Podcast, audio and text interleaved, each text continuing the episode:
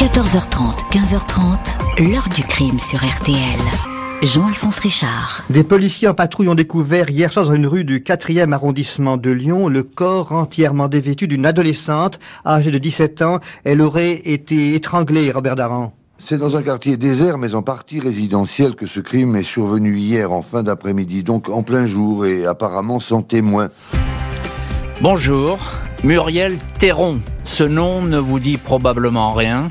Dans cette histoire, le temps a fini par balayer les souvenirs, effacer peu à peu les traces de ce viol et de ce meurtre commis à Lyon au printemps 1993, 29 ans après les faits.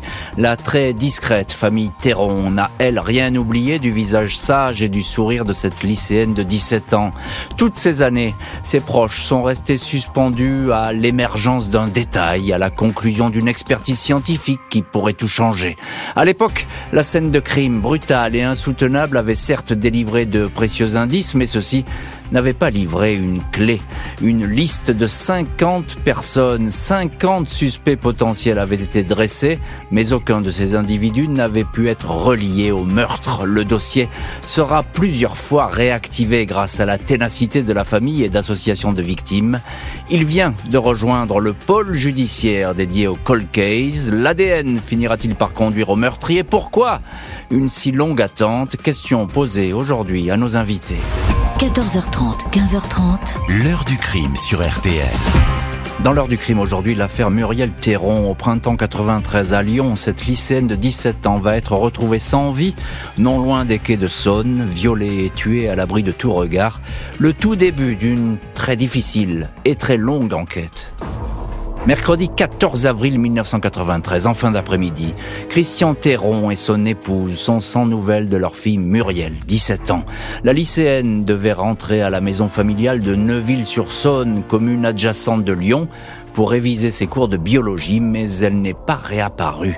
Les parents téléphonent à un oncle, Henri Becklise. Il habite le quartier de la Croix-Rousse, pas très loin du lycée Saint-Exupéry où Muriel est en classe de terminale D. Il arrive à leur fille de lui rendre visite à la sortie des cours. L'oncle confirme que Muriel est passée aux alentours de 12 heures. Sa grand-mère, qui habite également l'immeuble de la rue Hénon, était présente. Muriel n'a pas voulu déjeuner avec eux car elle avait déjà mangé à la cantine. Elle est partie vers 12h50 pour aller prendre un bus. L'oncle refait à pied le chemin qu'a dû emprunter Muriel rue Niepce, au pied d'un talus, à proximité d'un muret. Il repère son cartable et un de ses vêtements.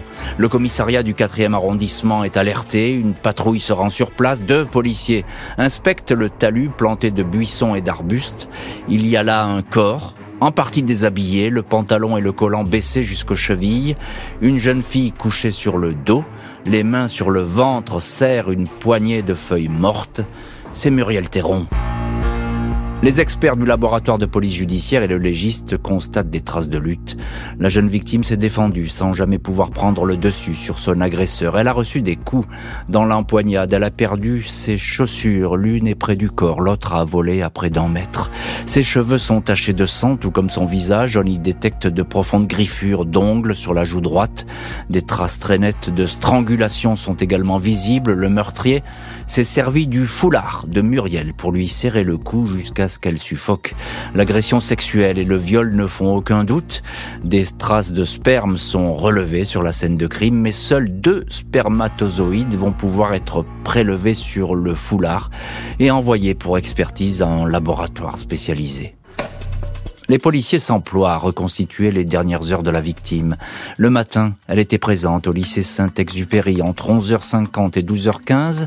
Elle a déjeuné à la cantine avec deux amis. Elle ne paraissait absolument pas perturbée. Tout au contraire, elle se réjouissait de pouvoir passer les prochaines vacances avec son petit ami, Marc, 24 ans, un ingénieur en informatique, un garçon que connaissent bien ses parents. Vers 12h30, elle a quitté le lycée en compagnie d'Aurélie, une amie. Les deux filles ont fait une partie du chemin ensemble, puis Muriel s'est rendue chez sa grand-mère et son oncle, dernière personne à l'avoir vue vivante. La grand-mère indique au policier avoir déconseillé à sa petite fille d'emprunter le chemin qui prolonge la rue Niepce. Ce raccourci, quelque peu isolé, n'a pas très bonne réputation dans le quartier. Ce serait un rendez-vous connu des toxicomanes, des marginaux et des obsédés sexuels. Pour le moment, les policiers cherchent un homme. Ils vont dresser une liste de 50 suspects potentiels. Mardi 4 mai 1993, un peu plus de 15 jours après le crime, le juge d'instruction et la PJ de Lyon sont sur les lieux rue Niepce. Il s'agit de refaire le trajet emprunté par Muriel Théron. Il apparaît que son agresseur, après avoir tué la lycéenne, a pu facilement s'enfuir sans se faire remarquer. Il avait trois itinéraires à sa disposition, par la rue Niepce, par la rue d'Ypres, ou encore en empruntant un petit chemin de terre. Le juge a la confirmation que cet endroit est fréquenté par une faune inquiétante et essentiellement masculine, point de rencontre de toxicomanes, de personnes alcoolisées, de rôdeurs ou encore d'exhibitionnistes. Les enquêteurs indiquent que même si la victime a appelé à l'aide, ce qui est probable, il a été difficile de l'entendre en raison de l'épais rideau d'arbres et du bruit de la circulation incessante sur le quai Joseph Gillet. Parmi les témoins entendus, Franck, un ami de lycée, indique qu'un mois et demi avant le crime, Muriel s'est plainte d'avoir été suivie dans les parages par un individu qui marchait d'un pas rapide en se retournant. Elle avait vu qu'il s'exhibait, elle avait pris la fuite. Elle avait aussi raconté cette même mésaventure à Caroline, une bonne copine. La PJ de Lyon s'efforce de collecter des témoignages. Personne n'a remarqué quoi que ce soit de suspect le jour du crime, à l'exception de Béatrice, lycéenne à Saint-Exupéry. Elle a emprunté le même chemin que Muriel peu de temps après elle. Elle est passée ici vers 13h10. Elle se souvient avoir vu les arbustes bouger comme s'il y avait une animation dans les fourrés mais elle a continué à marcher. L'endroit décrit est bien celui où le corps a été retrouvé. Deux éboueurs affirment pour leur part avoir été alertés le 14 avril, peu avant midi, sur le comportement suspect d'un homme d'une cinquantaine d'années, cheveux grisonnants, pull bleu marine, au volant d'une Peugeot 205 belge. Il roulait très lentement et suivait du regard une jeune fille. Marchant sur le trottoir, la voiture était immatriculée dans le département voisin de la Drôme.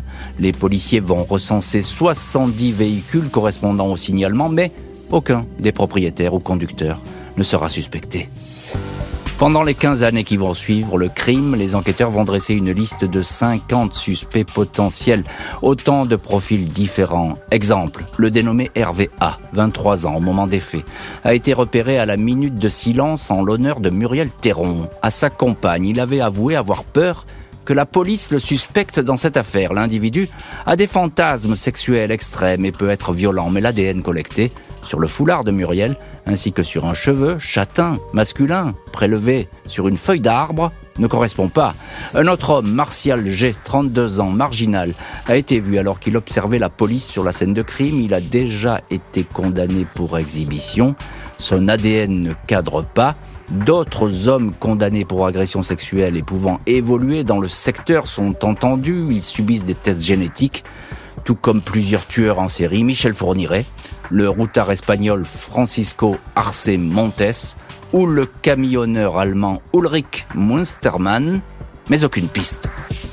Les années vont ainsi s'écouler sans donner le nom du meurtrier jusqu'au non-lieu redouté par la famille.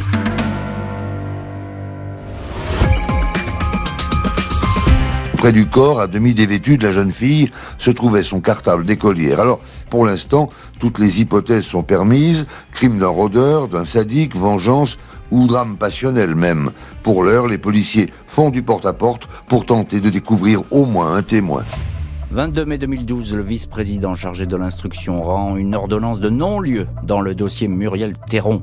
Le magistrat écrit que les recherches conduites en France, mais aussi en Grande-Bretagne, en Belgique, n'ont pas permis d'identifier le meurtrier de la lycéenne. Le profil ADN a bien été transmis à tous les pays détenteurs de fichiers d'empreintes génétiques, mais ce travail n'a pas porté ses fruits. Christian Théron, le papa de la victime, ne pouvant admettre que les investigations cessent, s'est alors rapproché de l'APEV, une association d'aide aux victimes, laquelle s'est tournée vers de précieux enquêteurs bénévoles, anciens policiers et anciens gendarmes, baptisés les vétérans. Fin 2013, l'un de ces vétérans, l'ancien commandant de police Patrick Detré, note que la trace ADN relevée sur le foulard de la victime n'a plus fait l'objet de vérification depuis plus de dix ans la science progresse. Avec le bénéfice des avancées technologiques, peut-être en sortira-t-il quelque chose, indique Patrick Detré au journal Le Progrès, ajoutant Ça donnera ou ça ne donnera pas, mais c'est au moins le dernier truc à faire. Aller au bout de tout ce qui est possible, c'est aussi ce que souhaite le papa de Muriel Théron. Les vétérans vont remuer ciel et terre pour que le dossier soit ainsi rouvert. Ils obtiennent gain de cause à l'été 2015. Le procureur de Lyon estime que de nouvelles recherches sont nécessaires. Dossier alors confié à un nouveau juge d'instruction et à la direction centrale de la PJ. Pas simple donc de faire redémarrer les investigations. Les gendarmes et les policiers du pôle Cold Case vont donc prendre le relais. Janvier 2023, tous les tomes de la procédure Muriel Théron sont confiés au pôle Cold Case de Nanterre. Comme pour tous les autres dossiers, transmis à cette juridiction spéciale, un juge et une équipe d'enquêteurs vont être chargés de lire et relire tout le dossier. Une satisfaction pour le père de la lycéenne. Il se battait depuis des années pour que le dossier ne soit pas oublié. Un succès pour les vétérans, anciens policiers et gendarmes qui ont réussi à réveiller les investigations. L'ancien procureur général Jacques Dallest, magistrat qui avait longtemps appelé de ses voeux à la création de ce pôle spécialisé, est lui aussi de voir le, satisfait de voir le dossier Muriel Théron toujours ouvert. En 93, juge d'instruction, il avait été chargé de l'enquête. Il avait toujours gardé la frustration de ne pas avoir réussi à trouver le coupable et conservé un regret. Quand j'ai quitté l'instruction en 94 à Lyon, je n'ai pas prévenu les parents de la petite Muriel. J'ai eu tort, indiquait le magistrat dans une interview à Mac de Lyon. Quand un juge d'instruction est muté, il devrait recevoir les familles pour faire le point et leur dire que l'enquête continue. Le Paul Cold Case, dernier espoir, est sans doute la toute dernière chance de mettre un nom sur euh, le visage du meurtrier. L'ancien commandant de police Patrick Detré, membre des vétérans qui avaient aidé la famille Théron dans leur combat pour que l'enquête continue, se réjouit de cette avancée judiciaire. Il évoque le père de Muriel, Christian Théron, qui a selon lui toujours du mal à s'exprimer sur le crime, et ce en dépit des années écoulées. C'est toujours douloureux pour lui. Il veut tout tenter pour retrouver le meurtrier avant de mourir pour que ses autres enfants ne lui fassent aucun reproche, indique Patrick Detré. Ce papa avec une chose atroce, poursuit l'ex-policier et j'aimerais vraiment que l'on retrouve l'homme responsable de la mort de Muriel, rien que pour lui. L'heure du crime, présenté par Jean-Alphonse Richard sur RTL.